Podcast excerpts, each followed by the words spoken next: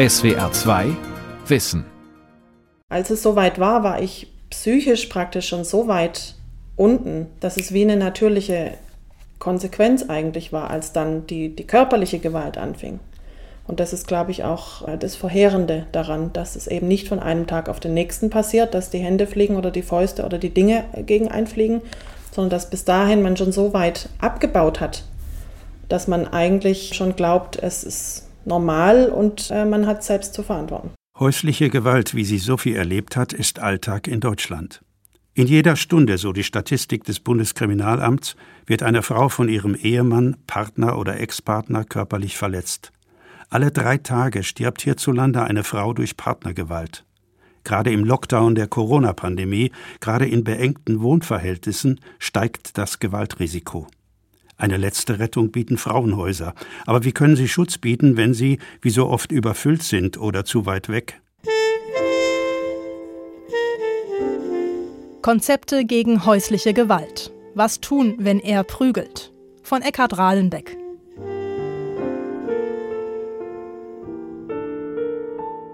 Also ich hatte keine wirkliche große Beziehung vorher und bin noch als Schülerin im Alter von 18 Jahren mehr oder weniger von 0 auf 100 da rein. Und das heißt, wir sind ähm, innerhalb kürzester Zeit zusammengezogen in eine winzig kleine Wohnung von 20 Quadratmetern. Sophies Liebesgeschichte, aus der zunehmend ein Leidensweg wird, beginnt klassisch. Die junge Frau möchte anonym bleiben, deshalb nennen wir sie hier bei SWR 2 Wissen einfach Sophie. Sophie ist verliebt über beide Ohren. Die Warnungen ihrer Eltern und Freundinnen schlägt sie in den Wind. Bloß weg von zu Hause. Mit 19 heiratet sie und bekommt von nun an zunehmend die dunklen Seiten ihres Mannes zu spüren. Totale Einschränkungen, also wirklich ein kontrollmäßiges Verhalten mir gegenüber. Mich dazu zu bringen, Rechenschaft abzulegen, wann ich wo war und wo ich war und mit wem ich irgendwo war. Er übt Macht aus, er kontrolliert die Finanzen, obwohl sie neben der Schule jobbt und das meiste Geld zum Haushalt beiträgt. Sophie, Mann und der gemeinsame Sohn ziehen nach England.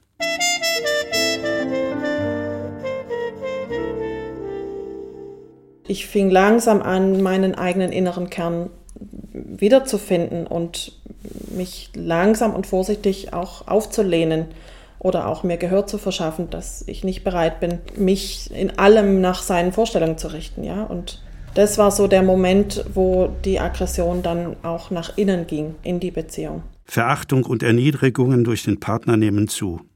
Immer häufiger rempelt er sie jetzt an, schubst und schlägt sie. Dann fing auch das an, dass ich gedacht habe, ich sei daran selbst schuld. Das Gefühl, ohnmächtig dem Gewalttäter ausgeliefert zu sein, beschreiben viele Frauen, die Opfer von häuslicher Gewalt werden. Bei Sophie ändert es sich, als sie ihre Isolation durchbricht und eine Frauenberatungsstelle aufsucht. Hier erfährt sie Zuwendung.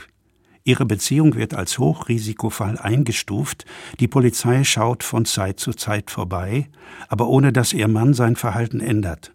Polizistinnen und Polizisten sind in solchen Lagen extrem gefordert. Wir haben kontinuierlich steigende Zahlen und das wird auch sicherlich nicht weniger werden. Clemens Baudisch, Hauptkommissar im Polizeipräsidium Stuttgart.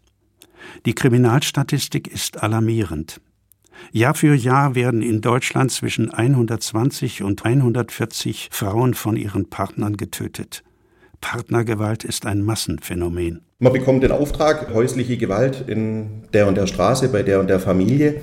Dann weiß man natürlich erstmal nicht so furchtbar genau, was auf einen zukommt kommt dann an und meistens ist so, dass erstmal großes Geschrei ist und man erstmal gucken muss, dass man die Beteiligten trennt. Alleine in Stuttgart werden Clemens Baudisch und seine Kollegen von der Polizei rund 900 Mal pro Jahr alarmiert.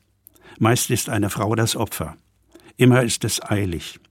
Stuttgart ist eine der wenigen Städte in Deutschland, in denen dann sofort ein vernetztes Hilfesystem anspringt. Nicht nur die Polizei kommt den Frauen und Kindern zu Hilfe, sondern auch ein Team vom Krisen- und Notfalldienst. Zum Beispiel Stefanie Seckler-Dengler. Die Polizei ruft uns an, dann werden wir mit den Polizisten vor Ort fragen, wie ist denn die Lage? Wer ist beteiligt? Gibt es Verletzte? Ist die Frau ansprechbar? Ist es gewünscht, dass der Krisennotverdienst direkt vor Ort kommt? Innerhalb von 40 Minuten sind wir dann auch am Zielort. Dort erwartet uns ganz oft ein großes Leid, Verzweiflung der Frauen, die möglicherweise zum ersten Mal die Polizei auch angerufen haben, viel Schuldgefühle haben. Kinder sind da, manchmal sind die Nachbarn auch zugegen. Polizei ist oft noch da. Der Täter in der Regel ist schon weggeschickt, das heißt, er hat einen Platzverweis erhalten. Dabei geht es vor allem um den Schutz der Kinder, aber auch darum, die Frauen psychologisch zu betreuen. Der Krisen- und Notfalldienst Stuttgart ist Teil einer, wie es amtlich heißt, Stuttgarter Ordnungspartnerschaft gegen häusliche Gewalt, in der Beratungs- und Hilfestellen sowie Polizei und Justiz eng zusammenarbeiten. Gerade beim ersten Mal, da ist eine große, große Entlastung da, dass eine halbe Stunde nach dem Polizeieinsatz ein Dienst für die Frauen in die Familie kommt und zuhört. Einfach zuhört und in einem längeren Gespräch Wege aufzeigt, wie häusliche Gewalt in der Familie beendet werden kann und wie auch ein Leben ohne den Gewalttäter möglich sein könnte.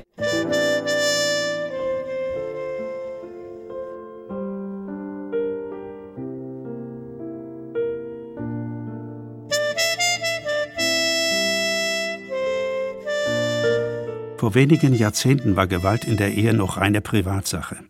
Wenn da die Polizei gerufen wurde, konnte sie nichts ausrichten. Erst 1997 wurde Vergewaltigung in der Ehe zur Straftat und erst 2002, seit das Gewaltschutzgesetz in Kraft getreten ist, kann ein gewalttätiger Partner aus der gemeinsamen Wohnung notfalls mit Gewalt entfernt werden. Es gibt den Spruch, wer schlägt, der geht.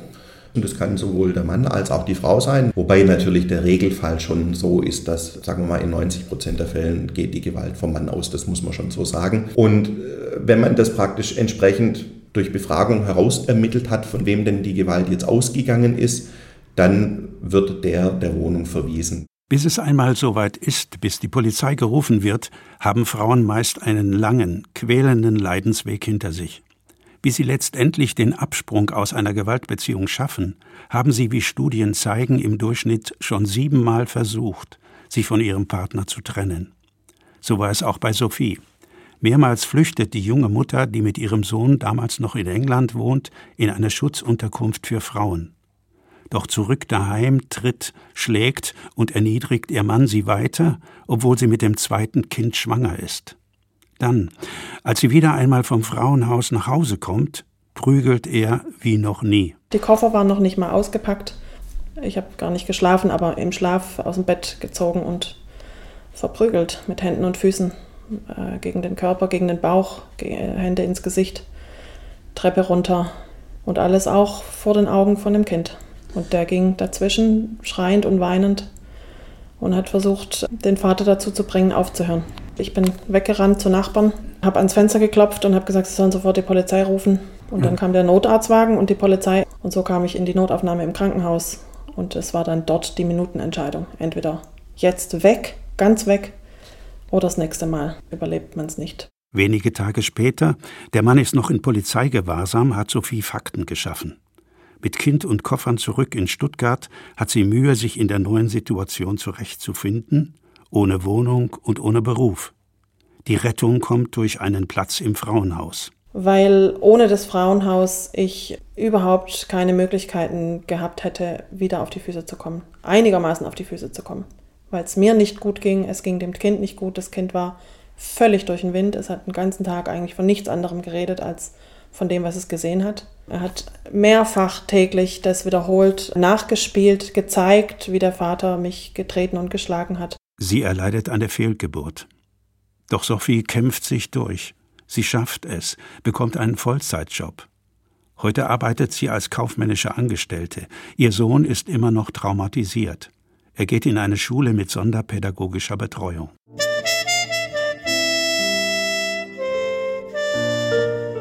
Aber eine gute Hilfe durch einen Platz im Frauenhaus zu bekommen, wird immer schwieriger.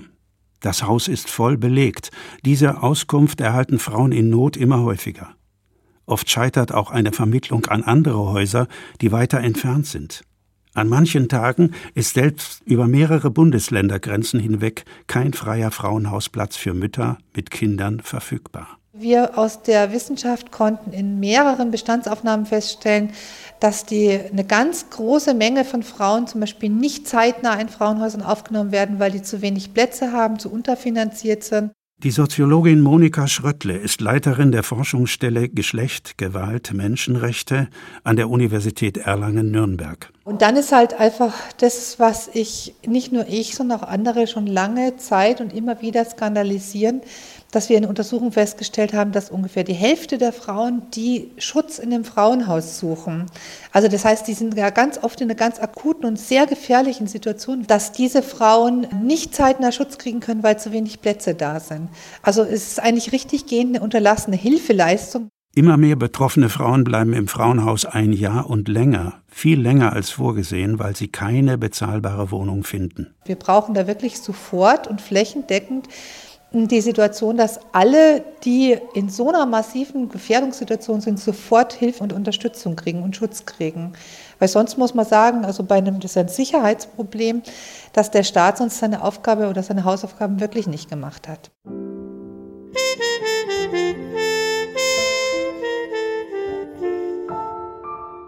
Mit der sogenannten Istanbul-Konvention des Europarates zur Bekämpfung von Gewalt gegen Frauen, die 2014 in Kraft getreten ist, verpflichtet sich auch Deutschland pro 10.000 Einwohner einen Family Place, also eine Schutzwohnung für Frauen mit Kindern bereitzustellen.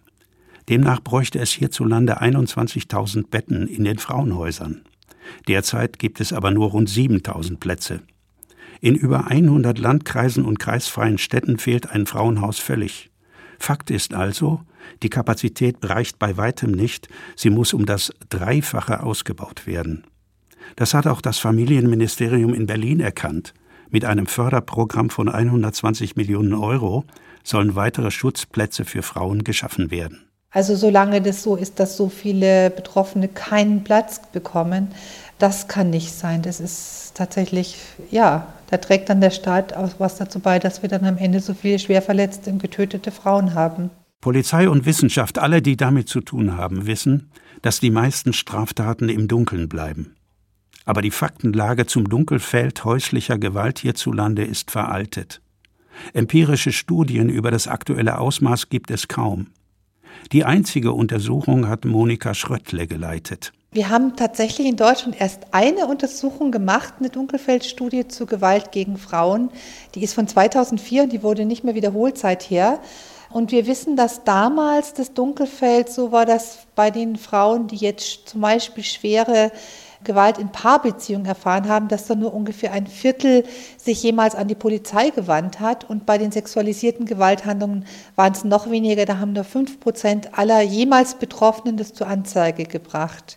Also die große, große Mehrheit der Betroffenen wird überhaupt nicht sichtbar im polizeilichen Hellfeld. Deswegen kann man auch jetzt so Zu- und Abnahme von den polizeilichen Daten nicht unbedingt als Zu- oder Abnahme von Gewalt sehen, weil es könnte ja auch sein, dass mehr Personen anzeigen. Auch die Grundrechteagentur der EU hat in einer europaweiten Untersuchung 2014 keine Trendwende erkennen können. Es bleibt also bei einem akuten Notstand, auch in Deutschland. Mindestens jeden Tag gibt es einen Tötungsversuch an der Frau durch ihren Partner oder Ex-Partner und jeden dritten Tag wird tatsächlich eine Frau getötet. Das ist also ein sehr gravierendes Problem, das wir haben und Beziehungsgewalt ist wirklich oft sehr gefährliche Gewalt und mit sehr hoher Emotionalität und auch mit hoher Vernichtungsabsicht verbunden.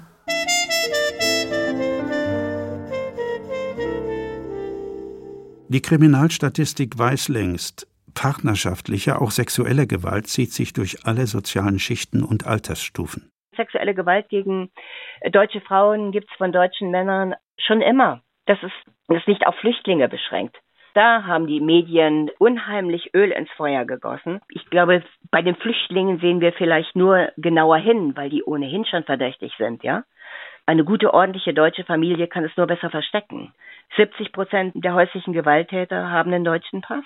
70 Prozent. Antje Joel ist eine geschlagene Frau. Die Journalistin und Autorin hat ihre Erfahrungen aus zwei Ehen in einem Buch mit dem Titel Prügel, eine ganz gewöhnliche Geschichte häuslicher Gewalt verarbeitet. Im Telefongespräch mit SWR2 Wissen macht sie deutlich, dass in der Gesellschaft in uns Vorurteile und Rollenbilder schlummern, die immer wieder die Ursache für die erlittene Gewalt nicht nur bei den Tätern, sondern auch bei den Opfern suchen. Ich glaube tatsächlich, die Mehrzahl der Zeitungen, die über mein Buch geschrieben haben, titelte in der Art, warum sie sich von ihrem Mann schlagen ließ. Das heißt, der Täter ist hier nicht nur aus dem Fokus gerückt, der ist ganz weg. Es gibt gar keinen Täter mehr. Ja? Ich habe mich schlagen lassen. Ich bin praktisch hier die Täterin. Frauen werden verantwortlich gemacht für die Gewalt, die sie erfahren. Es gibt diesen schönen Satz, der heißt, wer die Opfer verantwortlich macht, fährt das Fluchtauto für die Täter. Die Medien reagieren. Die deutsche Presseagentur wies ihre Redakteurinnen und Redakteure an, in der Berichterstattung über Partnergewalt Begriffe wie Familientragödie, Familiendrama oder Beziehungsdrama nicht mehr zu verwenden. Solche Begriffe, so dpa-Chefredakteur Sven Gößmann, erinnerten eher an Theater als an das, was wirklich geschehen ist, nämlich schreckliche Verbrechen. Zu den widerlegten Vorurteilen gehört auch die Meinung, eine Frau hätte einen Anteil an der Eskalation der Gewalt, weil sie es versäumt habe, rechtzeitig zu gehen. Wer von den Frauen fordert, sie sollten sich einfach nur trennen, also warum gehen diese Frauen nicht einfach, der hat einfach nicht verstanden, was häusliche Gewalt tatsächlich ist. Und in ihrem Kern ist häusliche Gewalt Macht und Kontrolle. Und die gibt der Täter nicht so einfach auf. Ein Drittel aller Frauen erfährt Gewalt auch noch, nachdem sie den Täter verlassen hat. 75 Prozent der schwersten Übergriffe, Mord inklusive, finden nach der Trennung statt oder in der Phase der Trennung. Der gefährlichste Zeitpunkt für eine Frau ist dann, wenn sie sich trennt von ihrem Mann. Dann passieren die meisten Morde. Iris Enchelmeier von der Fraueninterventionsstelle in Stuttgart berät Frauen in akuten Krisen. Wenn die Frauen jahrelang Gewalt erlebt haben, körperliche Gewalt und auch psychische Gewalt, psychische Gewalt, die von Frauen oftmals sogar als schlimmer erlebt wird. Das höre ich oft in meinen Beratungen, weil sie sagen, das höre ich jeden Tag, wie dumm ich bin, wie hässlich ich bin, wie unfähig. Das sinkt das Selbstwertgefühl sehr stark, dass die Frauen irgendwann sich gar nicht mehr zutrauen, den Schritt aus der Gewaltbeziehung zu tun und auf eigenen Füßen zu stehen. Und noch etwas hindert viele Frauen daran, zu gehen. Dann wollen viele Frauen den Kindern den Vater nicht nehmen. Und es gibt aber auch dieses Kriterium Liebe, also dass Frauen sagen, na ja, ich liebe meinen Mann und sie geben ihm immer wieder die Chance. Prügelnde Partner versuchen nach ihren Attacken immer wieder ihre Liebe zu beteuern. Typisch in der Gewaltbeziehung ist auch, dass Männer oftmals, nachdem sie Gewalt ausüben, sich entschuldigen bei der Frau und versprechen, es wird nie, nie mehr vorkommen. Dadurch wird aber nie über das gesprochen, was sind die, Ursachen dafür, dass es immer wieder zu Gewalt kommt. Die Frau ist froh, okay, er entschuldigt sich, er hofiert die Frau, er verhält sich ruhig. Die Frau spricht dieses Thema nicht an, weil sie da nicht wieder in ein Wespennest stechen will, sage ich mal. Und dadurch wiederholt sich die Gewalt und die Gewaltabstände werden immer kürzer und die Gewalt wird immer brutaler. Und da aus diesem Gewaltkreislauf auszusteigen, ist sehr, sehr schwierig. Ich denke, da brauchen die Frauen in der Regel einfach professionelle Hilfe. Wie aber den Kreislauf der Gewalt stoppen?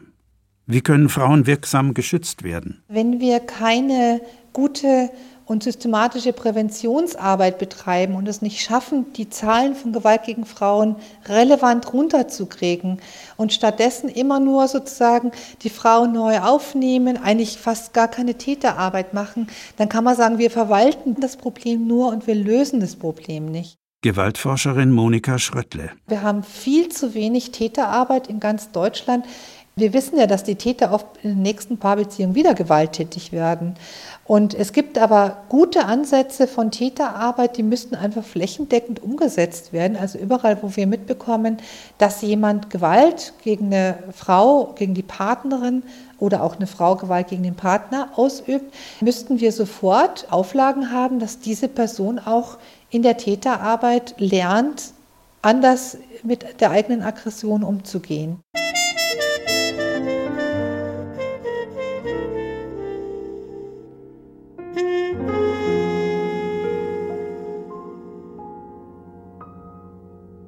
Von flächendeckenden Hilfesystemen ist Deutschland noch weit entfernt. Für konkrete Hilfe sind die einzelnen Bundesländer, Regionen und Kommunen zuständig. Wer erleben will, wie zeitgemäße Konzepte umgesetzt werden, sollte auch zum Interventionszentrum gegen häusliche Gewalt ins rheinland-pfälzische Landau fahren. In einem modernen Flachdachgebäude in der nördlichen Innenstadt sind hier die Akteure konzentriert, die sich mit Gewalttaten, Opfern und Tätern, aber auch mit gewaltbelasteten Kindern befassen. Hallo, herzlich willkommen.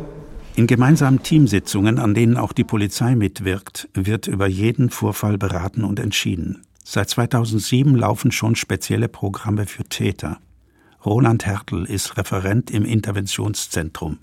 Auch er weiß, in 70 Prozent aller Fälle ist die Trennung die Ursache für besonders brutale Gewalt. Und da ist es doch wichtig, dass ich von der Gewalt weggehe, sondern in die Krise, in die Krise gehe. In welcher Krise befindet sich die Frau, in welcher Krise befindet sich der Mann? Der muss abgeholt werden, der muss begleitet werden.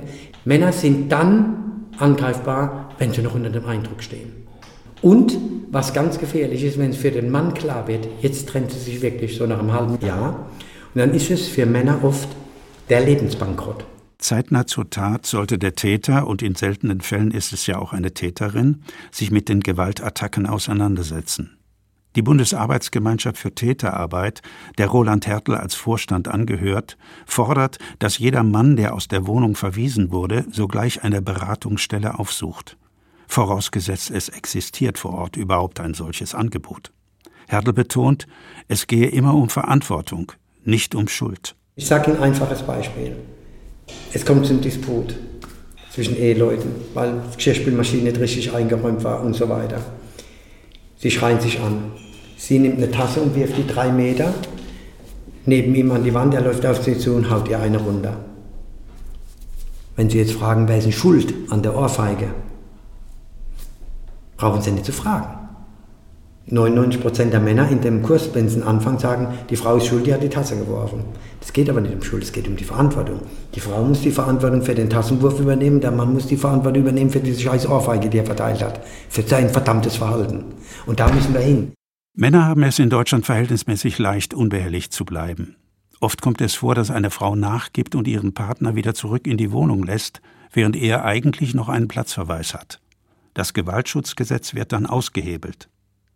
In Österreich wird eine Frau mit einer Geldbuße belegt, wenn sie ihren Mann während des Platzverweises in die Wohnung lässt, und der Täter in der Amtssprache der Gefährder muss innerhalb von fünf Tagen nach einem Platzverweis bei einem Gewaltpräventionszentrum vorsprechen. Oft verweigern Täter hierzulande nach der Trennung Unterhaltszahlungen, beharren aber andererseits auf einem Umgangsrecht mit den Kindern. 60 Prozent 700.000 Väter in Deutschland zahlen laut Bundesfamilienministerium keinen Unterhalt für die alleinerziehenden Mütter. In England hat der Staat das Recht, diesen Männern den Führerschein wegzunehmen. In Kanada werden Nichtzahler auf einer Internetseite mit Namen und Foto öffentlich gemacht. Wenn Frauen nach der Trennung von ihren Ex-Partnern überwacht, belästigt und bedroht werden, ist entschlossenes Handeln notwendig. Stalking ist eine Straftat. Für die Opfer gibt es in Landau extra eine Anlaufstelle. Hier arbeitet Silke Ewig.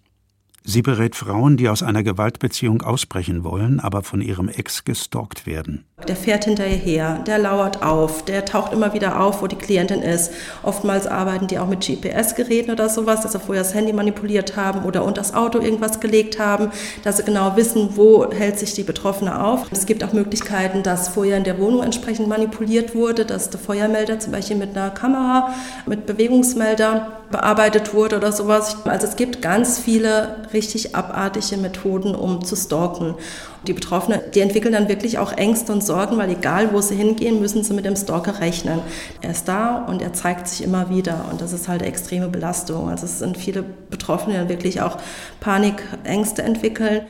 Ob Stalking oder andere Formen von Partnergewalt, es kommt darauf an, schnell zu reagieren. Dazu braucht es ein vernetztes Zusammenspiel von Einrichtungen, die schützen und beraten, aber auch eine Täterarbeit als aktive Präventionsmaßnahme. denn das sollte man im Blick haben. Ist ja so, dass viele Menschen, die in einer Gewaltbeziehung leben, haben das als Kinder schon erlebt, dass die eigenen Eltern sich auch immer geprügelt haben. Zu 90 Prozent, über 90 Prozent sind die Opfer und Täter kommen aus Familien, in denen man mit Gewalt gelebt hat oder in einer Gewaltbeziehung gelebt hat. Internationale Studien weisen wiederholt auf eine enge Beziehung zwischen früher Gewalterfahrung und späterer Gewalttätigkeit hin. Ursula Matschke, Stuttgarter Beauftragte für Chancengleichheit und Gewaltschutzexpertin, rät deshalb, möglichst früh Aggressionen entgegenzuwirken. Um da rauszukommen, müssen sie lernen, miteinander zu streiten, auch Konflikte auszutragen, aber ohne dass man prügelt. Und das ist gar nicht so einfach. Und deswegen haben wir auch verschiedene Module entwickelt, zum Beispiel faires Streiten zu lernen, ja, um mal zu lernen, miteinander uneins zu sein und trotzdem sich nicht zu prügeln. Das ist ganz wichtig. Oder auch eine Paarberatung, wo nochmal die Frau mit ihrer Beraterin und der Täter mit seinem Berater zusammenkommen, um mal zu lernen, miteinander umzugehen. Weil häusliche Gewalt die ganze Familie betrifft, ist Gewaltprävention in Landau und der Südpfalz sogar Schulstoff.